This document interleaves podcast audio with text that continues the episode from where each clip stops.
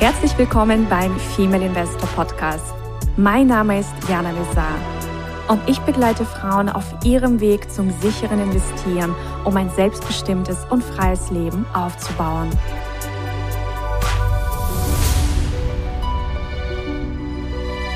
Einen wunderschönen guten Morgen, liebe Investorinnen.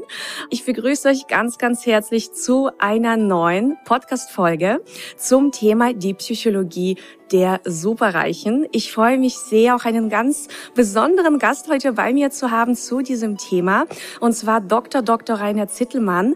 Er ist Historiker, Journalist, Unternehmer, Investor und ein weltbekannter Buchautor. Er hat 25 Bücher veröffentlicht und sich mit dieser Frage beschäftigt, was zeichnet denn eigentlich die Vermögenselite aus?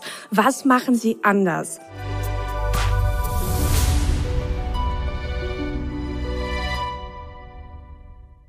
Sie sind ja selbst auch Investor. Wann hat Ihre Investmenttätigkeit gestartet? Also ich gehe davon aus, Ihre Eltern haben jetzt auch nicht klassisch irgendwie investiert. Also Sie haben das jetzt nicht vorgelebt bekommen, sondern äh, hatten Sie da auch irgendwie Vorbilder oder wie, wie kam es dazu? Nee, also meine Eltern, sind äh, sehr, sehr gebildete Menschen. Mein Vater ist übrigens auch Buchautor, ja, aber finanziell absolute Analphabeten. Also die haben überhaupt gar keine Ahnung von, äh, von Geld, ja. Mhm. Und so war das bei mir auch sehr lange. Und die haben nicht nur keine Ahnung von Geld, die haben auch eher so eine negative Beziehung zum Geld. Also mein Vater, der war Pfarrer und der hat immer gesagt, Geld ist wie Klopapier. Also damit meinte, oh. man braucht es zwar, aber eigentlich ist es was, was ekliges, gerade wenn es gebraucht ist, ja, mhm. Klopapier. Und äh, so bin ich erzogen worden und das äh, hat auch so eine unbewusste Blockade gegen das Geldverdienen bei mir errichtet. Also das empfehle ich auch vielen Menschen, sich einfach mal zu überlegen, hast du jetzt vielleicht auch so eine Blockade im Kopf, wie ich das unbewusst hatte, die man gar nicht so merkt, die dich daran hindert, Geld zu verdienen, wie zum Beispiel ja, Geld Charakter oder Menschen, die viel Geld haben, die sind egoistisch und die gehen über Leichen oder die sind oberflächlich. Ja, da gibt es ja ganz viele so Glaubenssätze. Und solange man die irgendwo im Kopf hat, gar nicht bewusst, sondern unbewusst, da, da kann man auch kein Geld verdienen. Ja. Und bei mir kam das sehr spät erst, also bis ich, das, das war praktisch erst im Alter von 39 Jahren. Ja, ich, ich war damals auch schon erfolgreich, aber halt nicht in Bezug auf Geld, sondern äh, als, als äh, Wissenschaftler, als Buchautor. Ja, aber Geld, also ich hatte, ich hatte eigentlich sehr gut verdient damals dafür, dass ich Angestellter war, aber ich habe halt alles ausgegeben jeden Monat. Ich habe also überhaupt nichts gespart, null. Und äh, im Gegenteil, ich hatte also so einen Kontostand von, von äh, in dem Alter noch 39 Jahre von äh, minus 20.000 äh, D-Mark auf dem Girokonto, also es war überzogen, plus 10.000 D-Mark auf dem Sparkonto. Also unsinniger kann man es praktisch äh, gar nicht, gar nicht äh, äh, machen so. Ja. Und dann hatte ich so ein Gespräch mit äh, einem Freund, ein, ein Politiker, den kennen auch manche, Peter Gauweiler. Der Peter Gauweiler war immer der Bundestagsabgeordnete, der die höchsten Nebenverdienste hat. Also der hat immer noch nebenbei oft mehrere Millionen verdient, weil er ein Top-Anwalt ist. Also der hatte zum Beispiel in, in, in München den, äh, den Medienmogul und Milliardär Leo Kirsch gegen die Deutsche Bank vertreten, zehn Jahre lang. Und am Schluss hat er sogar den Prozess äh, gewonnen. Also der hat schon sehr, sehr gut äh, verdient. Und das ist ein Freund von mir, mit dem war ich spazieren und da sagt er zu mir, als hätte man so, so Querköpfe wie Sie und ich, weil wir sind beide politisch gesehen so Querköpfe, also nicht im Sinne von Querdenker jetzt, damit habe ich nichts zu tun, sondern Querköpfe in dem Sinn von Menschen, die, die gern mal so gegen den Strom schwimmen und anecken. Ja, und da sagt er, so Menschen wie Sie und ich, äh, da ist es gut, wenn sie erstmal richtig äh, Geld äh, machen und, und reich werden. So, dann können, dann können sich nämlich eher die eigene Meinung leisten. Und das war schon für mich so ein Auslöser, weil, äh, wie gesagt, von Natur, von meiner Erziehung her war ja Geld negativ belegt eher. Mhm.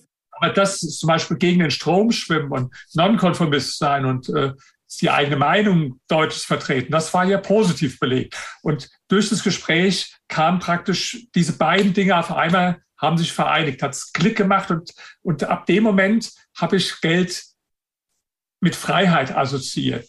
Mhm. Und das war für mich also tatsächlich auch ein, äh, ein, eines der Motive, äh, reich zu werden. Und das ist auch was, was ich vielen Menschen sage. Bevor du dir überlegst, wie du reich wirst, überleg erst mal, warum überhaupt. Ja klar, die meisten Menschen, die hätten gern mehr Geld, sonst würden ja auch nicht so viele äh, Leute Lotto spielen zum Beispiel. Aber sagen wir mal, ist jetzt ja ein Unterschied, ob du das wirklich ähm, ganz starken Grund hast und unbedingt willst, ja, ähm, oder ob du nur sagst, äh, wäre ja schön, ja, wenn. Und das ist bei jedem Menschen anders. Zum Beispiel Jetzt gibt es Menschen, für die sind so Luxusgüter wichtig. Also zum Beispiel, die träumen unglaublich von, von riesen äh, äh, Villa, tollen Autos oder vielleicht bei Frauen auch von den teuersten Handtaschen was weiß ich. Ja? So, aber das, das ist jetzt für mich auch okay, aber hätte mich jetzt nie ausreichend motiviert, äh, äh, vermögend zu werden. Das, das ist jetzt schön, aber das, du brauchst einen ganz starken Grund, wenn du, wenn du reich werden willst. Und, und da hat sich ein Grund gefunden, einen von zwei wichtigen Gründen für mich, nämlich Freiheit. Ja, einfach frei zu sein und sich die eigene Meinung bilden können. Und das habe ich auch beobachtet bei den reichen Menschen, die ich interviewt habe. Den, die habe ich alle so gefragt, ähm, was verbinden sie eigentlich mit Geld?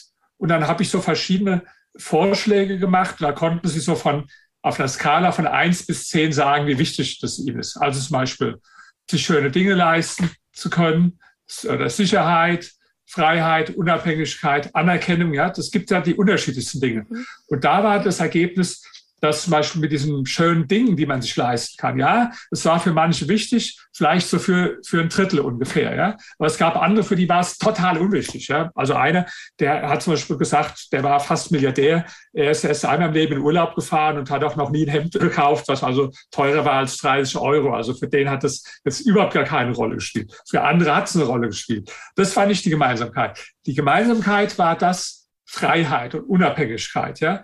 Und das war so für mich auch persönlich das Motiv. Also finanzielle Freiheit, was heißt es heute für mich persönlich? Und das war für viele andere. Das heißt, ob ich arbeite, was ich arbeite, wann ich arbeite, wo ich arbeite, mit wem ich arbeite, ja, entscheidet alles nur ein Mensch, nämlich ich. Wenn ich jetzt sagen, ich arbeite überhaupt nie mehr was im Leben, ja, kann ich auch gut weiter, äh, weiterleben. Ja? ja. Äh, und, und das ist also, das heißt für mich Freiheit, wobei ich ja gerne arbeite, aber ich arbeite gerne, wenn es von mir auskommt, wenn ich alle diese Entscheidungen treffen kann, ob ich arbeite, was und wie und wer. Und der Punkt, der war tatsächlich für die meisten der wichtigste Punkt, also Freiheit und Unabhängigkeit. Aber das ist jetzt auch bei den Menschen anders. Ja? Mhm. Bei anderen ist es vielleicht was anderes. Vielleicht ist es beim anderen, dass der Mensch sich dadurch sehr hohes Maß an, an Anerkennung erhofft. Ja, vielleicht sind es auch die materiellen Güter beim nächsten. Vielleicht ist es auch ein sehr großes Sicherheitsbedürfnis, weil Geld gibt ja letztlich auch äh, Sicherheit an. Ja, also da, da sind die Gründe schon sehr verschieden. Aber sagen wir mal, bei denen, mit denen ich gesprochen habe, da war auf jeden Fall die Freiheit und Unabhängigkeit das, was im Vordergrund war. Ja, der Fjodor, Fjodor Dostojewski hat ja auch schon gesagt, Geld ist gedruckte Freiheit. ja, äh, ich habe das Zitat jetzt von jemand anders, aber das gibt ja auch die gleichen Sachen, mhm. die verschiedene Leute gesagt haben. Ich habe das Zitat jetzt von äh, Coco Chanel, mhm. ähm, die Modeschöpferin, die hatte ich so porträtiert in meinem Buch ähm, Setz dir größere Ziele. Übrigens auch eine sehr beeindruckende Frau, ja. eignet sich gut als Vorbild für, für Frauen, auch Coco Chanel, eine tolle Unternehmerin und die hatte das auch. Also wie gesagt, der Spruch, der kommt wahrscheinlich von einigen Menschen, weil, weil er einfach wahr ist. Ja? Mhm. Äh, Geld ist geprägte Freiheit. Das war so ihr Lebensmotto und die war total freiheitsliebende Frau, ja, die, wo, wo sie, die hat auch, wo sie jung war, die hat ganz gut ausgesehen. Die hatte dann so ein älteren Freund, der war sehr, sehr reich, ja, der hat ihr auch Geld also dann äh, gegeben, um sie so äh, ihre, ihre unternehmerischen Ideen zu finanzieren. Aber später irgendwann, da braucht sie das Geld überhaupt gar nicht mehr. Ich habe jetzt sogar dann zurückgegeben, weil sie hat ihr eigenes Ding dann letztlich draus gemacht. Also auch, wenn man da in meinem Buch Setze die größeren Ziele, da sind so ein paar Frauen drin, zum Beispiel die, äh, die Coco Chanel ist eine oder eine andere Frau, die mich sehr beeindruckt hat, äh, Beate Use, ja, also eine äh, Unternehmerin mit einer unglaublichen Geschichte oder eine andere, die, die hieß Ruth Händler, die hat äh, die Barbie-Puppe erfunden. Also mhm. da sind schon einige äh, tolle Beispiele auch drin. Ja, obwohl ich sagen muss, dass natürlich weniger Frauen reich werden als Männer. Das war auch in, in meiner Studie über die Psychologie der Superreichen. Da muss ich also zugeben, von den 45 Leuten, da war nur eine überhaupt äh, eine Frau. Ja? Und das sehen Sie auch, wenn Sie in die Liste der reichsten Menschen Deutschlands oder die reichsten der Welt schauen. Das sind relativ wenige Frauen und die meisten Frauen wiederum, die sind dann Erbinnen. Ja, also die Tochter von, von Walmart oder was weiß ich, oder aus der Quant-Familie oder so, ja, wie die Susanne Klatten, die haben es aber für die habe ich mich jetzt nicht so interessiert, weil ich meine, vom Erben kann man nichts jetzt unbedingt lernen, sondern ich interessiere mich ja für die Leute, die praktisch aus eigener Kraft das geschafft haben. Aber das heißt natürlich nicht, dass es nicht geht, ja, sondern es geht. Und äh, deswegen also toll, wenn Sie auch so einen Kanal haben und sich mit den Themen äh, beschäftigen. Und ähm, das ist übrigens in anderen Ländern anders. Ja, also ich halte ja überall auf der Welt meine Vorträge und wenn ich so in Deutschland Vorträge halte, das sind oft also wirklich dann, das sind dann 90 Prozent Männer da, auch bei mir auf Facebook, ich glaube, das sind 85 Prozent äh, äh, Männer. Ja? Und, und wenn meine Frau beim Vortrag dabei ist, dann ist oft die Freundin von einem, die, die er dann mitgebracht hat. Ja? Aber wenn ich in China zum Beispiel Vorträge halte, das sind die Hälfte Frauen. Ja, die dabei äh, sind. Und ich habe auch so eine Umfrage gemacht, jetzt schon in elf Ländern. Da war eine Frage, wie wichtig ist es Ihnen, reich zu werden? Ja? Und da war in, in allen Ländern das so, dass also mehr Männer gesagt haben, es ist ihnen wichtig als Frauen. Es gab nur ein Land, da war es anders. Ja? Und das ist Vietnam. Ja? Und zwar Vietnam ist auch das Land, wo die meisten Menschen überhaupt reich werden wollen. Also in Europa und USA, da war das im Durchschnitt 28 Prozent, die das gesagt haben. Ja. In ähm, Japan waren es 43 Prozent, in China 50 Prozent, in Korea 58 Prozent und in Vietnam 76 Prozent. Ja. Wow. Aber, aber in Vietnam war es noch so, da waren, ich glaube, bei Männern waren es 72 Prozent und bei Frauen 80 Prozent. Ja. Äh, da ich selbst äh, lange eine Freundin hatte, die aus Vietnam, also wo die Eltern aus Vietnam waren, weiß ich das auch. Ja. Da spielt es eine ganz andere Rolle und da sind also äh, auch die, die Frauen irgendwo, in Deutschland ist ja mehr so, da gibt es viele Frauen, so Akademikerinnen, die sagen, ich setze mich jetzt für die Quote ein oder ich kämpfe jetzt hier um irgendwelche Rechte. Das ist nicht so der ihr Ding da in Asien. Die sagen lieber, was kann ich für mich tun jetzt, ja, damit ich selbst finanziell frei und unabhängig werde? Wie kann ich selbst durch äh, Unternehmertum oder durch Investitionen oder so reich werden. Ja, also das ist sehr interessant, wenn man, so wie ich, viel in Asien ist. Da sind also in den Vorträgen auch oft, da sind die Hälfte Frauen dann dabei, ganz anders als hier in äh, Europa oder in den USA. Mhm. Und schauen wir uns vielleicht auch noch mal ganz kurz an. Ja, Sie sind ja Immobilieninvestor vorwiegend. Investieren Sie denn auch in andere Assetklassen und wie sehen Sie aktuell den Immobilienmarkt in Deutschland? Ja, also ähm, ähm, Immobilien ist ein äh, Schwerpunkt bei mir, aber es ist jetzt ist ungefähr, sagen wir, die Hälfte von meinen Investitionen. Und die mhm. andere Hälfte, die sind also in, in anderen, das ist im, im Aktienbereich ähm, generell, also nicht, in, wie Sie es jetzt machen, in Einzelaktien investiere, sondern ich bin in einen weltweit investierenden ETF mhm. investiert. Ja. Da habe ich auch mal noch mal im letzten März das aufgestockt. Also das war da, da ging der Aktienmarkt ja sehr stark runter. Das war so ein ETF, der hatte vor der Corona-Krise war der bei 142 Euro. Der ist dann bis 91 Euro gefallen. Ich habe dann bei, bei 100 Euro gekauft gehabt, ja. Und jetzt aktuell ist er also bei 173 Euro, so dass also leider war ich nicht richtig mutig, aber immerhin, also eine Million habe ich eingesetzt, ja. Aus dieser Million sind dann jetzt, weiß man nicht, bei heutigem Stand halt nur, ja, sind immerhin äh, 1,7 Millionen dann äh, geworden, weil ich da bei 100 äh, eingestiegen bin. Also ähm, das ist so, ETF ist ein Bereich im, im Aktienbereich, ja. Mhm. Und ähm, ich habe auch Geld in Anleihen investiert, äh, wobei das sehe ich nicht als richtige Investition, mehr als Parken. Aber ja. ähm, äh, es ist einfach so, obwohl die Anleihen heute ja nichts bringen oder Negativverzinsungen haben, also gerade weil ich in kurzlaufenden Anleihen bin, bin ich trotzdem der Meinung, dass es ein Teil vom Depot sein sollte, weil einfach, wenn ich jetzt 100 Prozent zum Beispiel in Aktien wäre oder 100 Prozent in Aktien oder in Immobilien, ja, dann bin ich natürlich auch der Volatilität dieser Märkte zu 100 Prozent ausgesetzt. Das ist gut in der Aufwärtsphase, aber schlecht in der Abwärtsphase. Also wenn ich jetzt 100 Prozent in Aktien habe und der Aktienmarkt verdoppelt sich, dann verdoppelt sich mein Vermögen. Aber wenn er sich halbiert, dann halbiert sich halt auch mein Vermögen. Und das ist was, was ich jetzt persönlich nicht riskieren will. Deswegen habe ich jetzt einen Teil von meinem Vermögen, also ungefähr ein Viertel, in kurzlaufende Anleihen. Die, die machen keine Freude, weil die bringen also keine Verzinsung, sogar eine Negativverzinsung. Gerade in Zeiten von jetzt steigender Inflation ist das natürlich äh, nicht äh, lustig, weil man verliert da Geld praktisch. Äh, andererseits braucht man ja auch Geld, um dann, wenn sich Gelegenheiten zu ergeben, dann zuzuschlagen. Und also das Letzte, was ich jetzt gemacht habe im Immobilienbereich, in Deutschland habe ich also einen Großteil, ich habe immer noch Immobilien, aber habe einen großen Teil verkauft, ja, weil ich, kann ich auch noch gar näher erklären, weil ich unterschiedliche Gründe, vor allen Dingen, weil ich die Preise viel zu hoch finde, ja. Aber da habe ich viele verkauft. Aber ich habe jetzt zum Beispiel gerade vor ein paar Tagen mich beteiligt an einem interessanten Projekt. Das ist jetzt in, kennen auch viele bestimmt in Manhattan, New York, One Times Square. Das ist dieses, äh, wo, wo immer an Silvester dieser Ballon äh, runterkommt. Ja.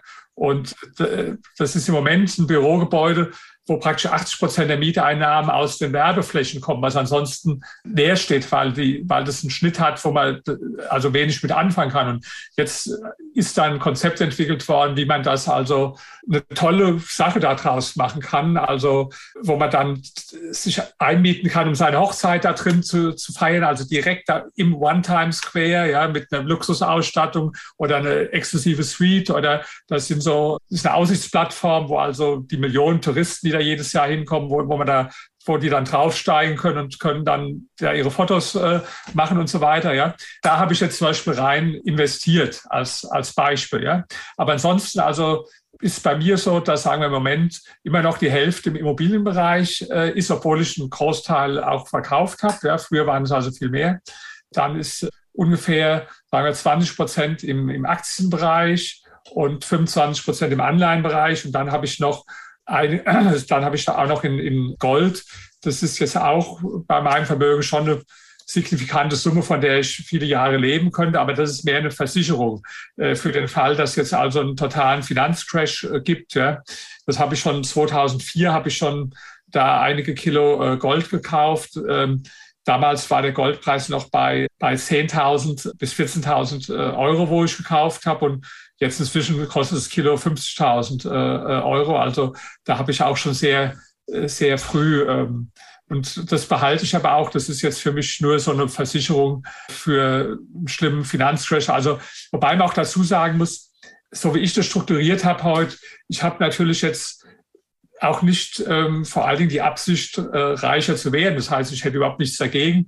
Und äh, selbstverständlich, mehr Geld ist äh, willkommen. Aber es ist jetzt ähm, meine Priorität ist eher reich zu bleiben als, als reich zu werden. Ja, das ist jetzt sicherlich auch unterschiedlich zu dem, der jetzt äh, erst reich werden äh, möchte. Ja, das, da muss man ja auch immer ganz genau unterscheiden. Äh, bei den Investitionen ist es jetzt einer, der so wie ich schon reich ist und sein äh, Vermögen vor allen Dingen mal erhalten will, oder ist es jetzt jemand, der, der Vermögen aufbauen will? Richtig. Sind Sie auch in Krypto investiert oder wie sehen Sie den Kryptotrend?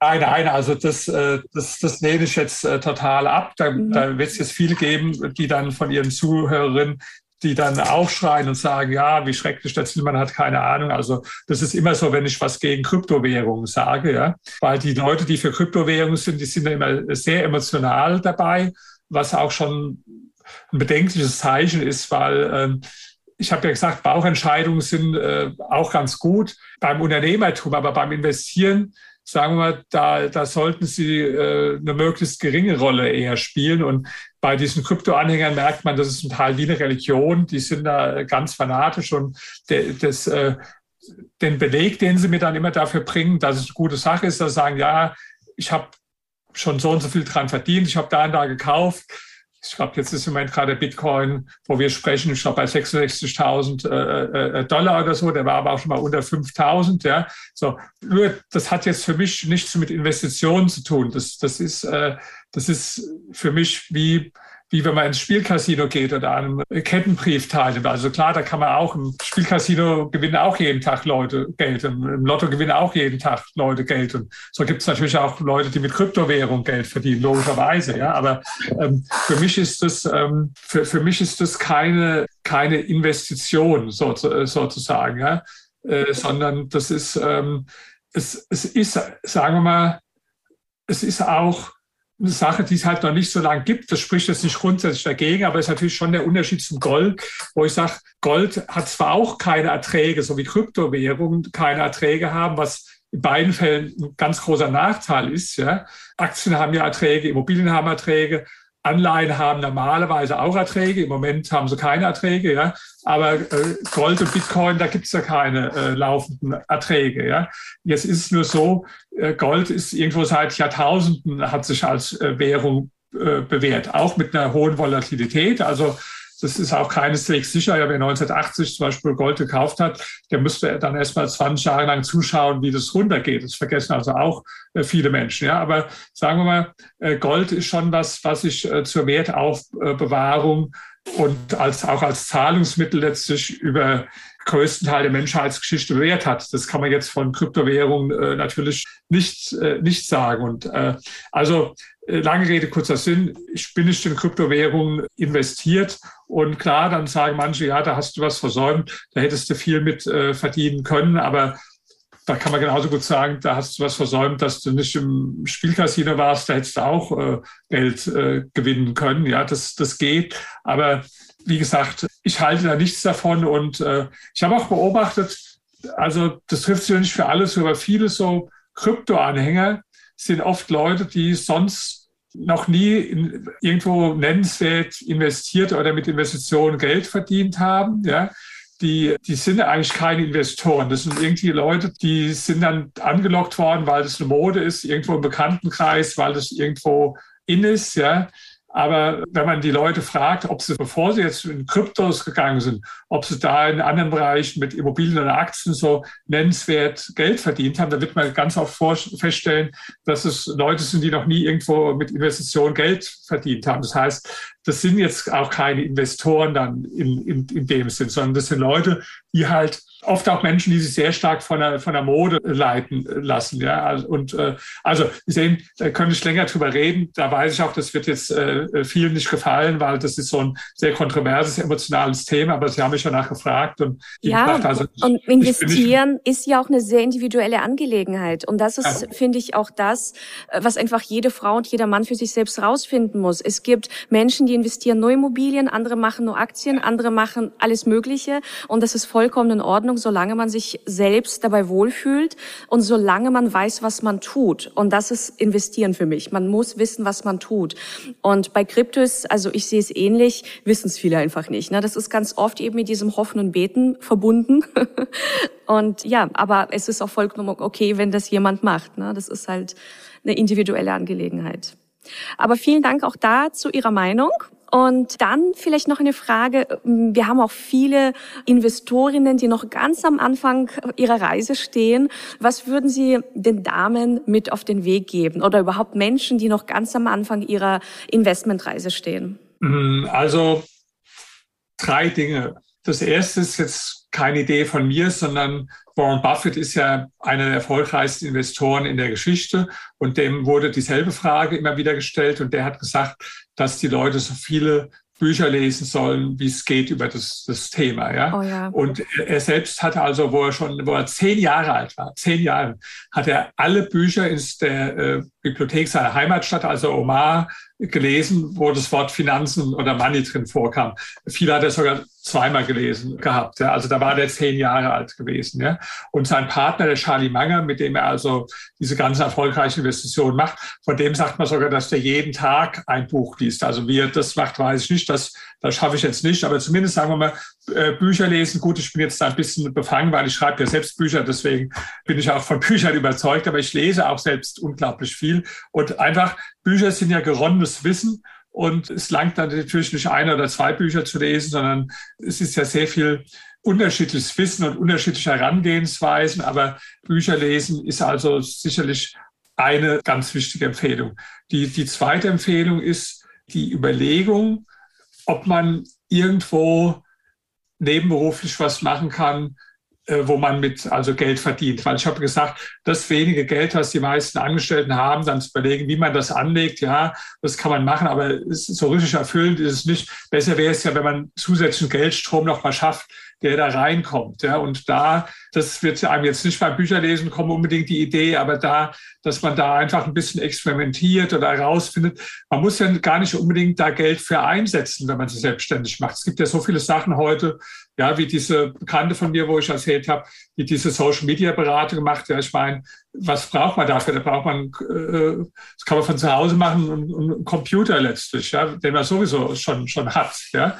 Also das heißt, äh, dass die Ideen sind oft wichtiger als das Geld. Und da muss man halt, empfehle ich, dass man einfach mal Brainstorming die Augen offen hält oder einfach auch mal so ein Büchlein sich zulegt mit Ideen. Ich habe das auch so für mich, dass ich immer so, wenn ich Ideen habe, dass ich die aufschreibe einfach, damit es nicht vergessen geht. Auch wenn man es nicht sofort umsetzt, ja. Aber einfach reich wird man eigentlich nur, indem man gute Ideen hat, ja. Und da, und das ist also, wie gesagt, dieser Tipp, überleg mal, wie du dir selbstständig äh, im selbstständigen Bereich dann Ideen entwickeln kannst. Ja? Und das, das dritte, die, die dritte Empfehlung ist, sagen wir, auch durchaus die verkäuferischen Fähigkeiten zu entwickeln, weil das ist gerade, wenn man auch Unternehmer wird oder generell äh, sehr wichtig, so, dass man auch lernt zu, zu verkaufen. Ja, und das ist so, da haben viele Menschen eine negative Beziehung zu, die sagen, ach, ich bin doch kein Verkäufer, weil, weil sie stellen sich da so ein Mensch vor, der, so wie ich jetzt in dem Interview mit einem großen Wortschwall ohne Punkt und Komma endlos erzählt sozusagen, aber das bin ich ja gar nicht. Ich bin ja eher, gerade bei Frauen vielleicht, gut, es gibt auch Frauen, die sehr viel reden, ja, aber einmal, die sagt vielleicht, ich bin jetzt eher jemand, der zuhört. Das sage ich, dann bist du auch der bessere Verkäufer. Weil wenn ich jetzt verkauft habe, da habe ich ja nicht mal zehn Prozent von dem geredet, was ich jetzt rede in dem Interview. Ja. Da war das so, wie Sie jetzt sind. Ja, da habe ich dann Fragen gestellt und zugehört. Ja, mhm. und das heißt, für das Verkaufen, da ist es äh, eher wichtig, dass man gut zuhören kann, ja? erfasst, was der andere Mensch will und dann ihm was verkauft. Ja, also da haben auch viele Menschen eine falsche Vorstellung vom Verkauf. Oh, aber ja. das war auch so ein Ergebnis in den Interviews in diesem äh, Buch Psychologie der Superreichen, wo also viele der Interviewpartner gesagt haben, dass eine der entscheidenden äh, Fähigkeiten war das Verkaufen. Und Verkaufen im weiteren Sinne. Also ich habe gesagt, es war nur eine Frau dabei, die war aber übrigens extrem erfolgreich. Die hat schon mit 24 Jahren ähm, angefangen und äh, ist also hat sicherlich heute auch, weiß nicht, glaube viel, aber ist sicher auch an, an eine Milliarde äh, Euro mindestens, ja. Und äh, alles äh, self-made äh, gemacht, ja. Und die hat auch gesagt mir, also alles ist Verkaufen, ja, im, im, im Leben. Und das, das, das ist ja auch so, ja, wenn man jetzt äh, was weiß ich, das gut, das macht jetzt die Frau meistens macht der Mann jetzt, wenn, wenn, wenn Ihnen Ihr Mann einen Heiratsantrag gemacht hat, war das ja auch eine Art Verkaufsgespräch. Der hat ja auch überlegt, wann und in welcher Situation wie er das macht. Der hat jetzt wahrscheinlich nicht beim Zähneputzen mal rübergerufen, übrigens, weil wir heiraten oder so, sondern der hat ja dann äh, wahrscheinlich sich überlegt, eine Situation oder eine Art, wie er das vorbringt, äh, dass, dass er auch möglichst die Frau dann äh, äh, Ja sagt, so, ja. So, und, so ist alles im Prinzip Verkaufen, ja. Und Verkaufen ist ist also auch ein absoluter Schlüssel zum Unternehmertum. Und da kann man nicht so sagen, ich bin guter oder ein schlechter Verkäufer, sondern das kann man durchaus auch lernen, äh, also auch durch Learning by Doing. Also das sind so, so, so drei empfehlen. Da gibt es ja noch viel mehr. Also geht auf Seminare zum Beispiel. Ich gehe öfters auch so Rhetorikseminare, weil das ist auch sehr, sehr wichtig. Äh, Rhetorikseminare, äh, Verkaufsseminare und, und, und. Also Wissen ist so wichtig. Und zwar einmal Wissen durch eigene Erfahrungen gemacht, indem er einfach mal Dinge probiert. Allein durch Seminare und Bücher lesen ist also noch kein Mensch auf der Welt reich geworden. Das gehört auch dazu. Aber man muss natürlich auch einfach mal Dinge, Dinge ausprobieren. So. Ja. Äh, Warren Buffett, wo Sie auch vorhin Warren Buffett angesprochen haben, hat gesagt, sein wichtigstes Seminar im Leben war das Kommunikationsseminar, weil er hatte früher eine unglaubliche Angst vom Sprechen vor Menschen, auf der Bühne stehen. Und dann hat er ein Seminar besucht und er sagte, dieses, das Zertifikat von diesem Seminar hängt immer noch in seinem Büro, weil das war für ihn ein Gamechanger.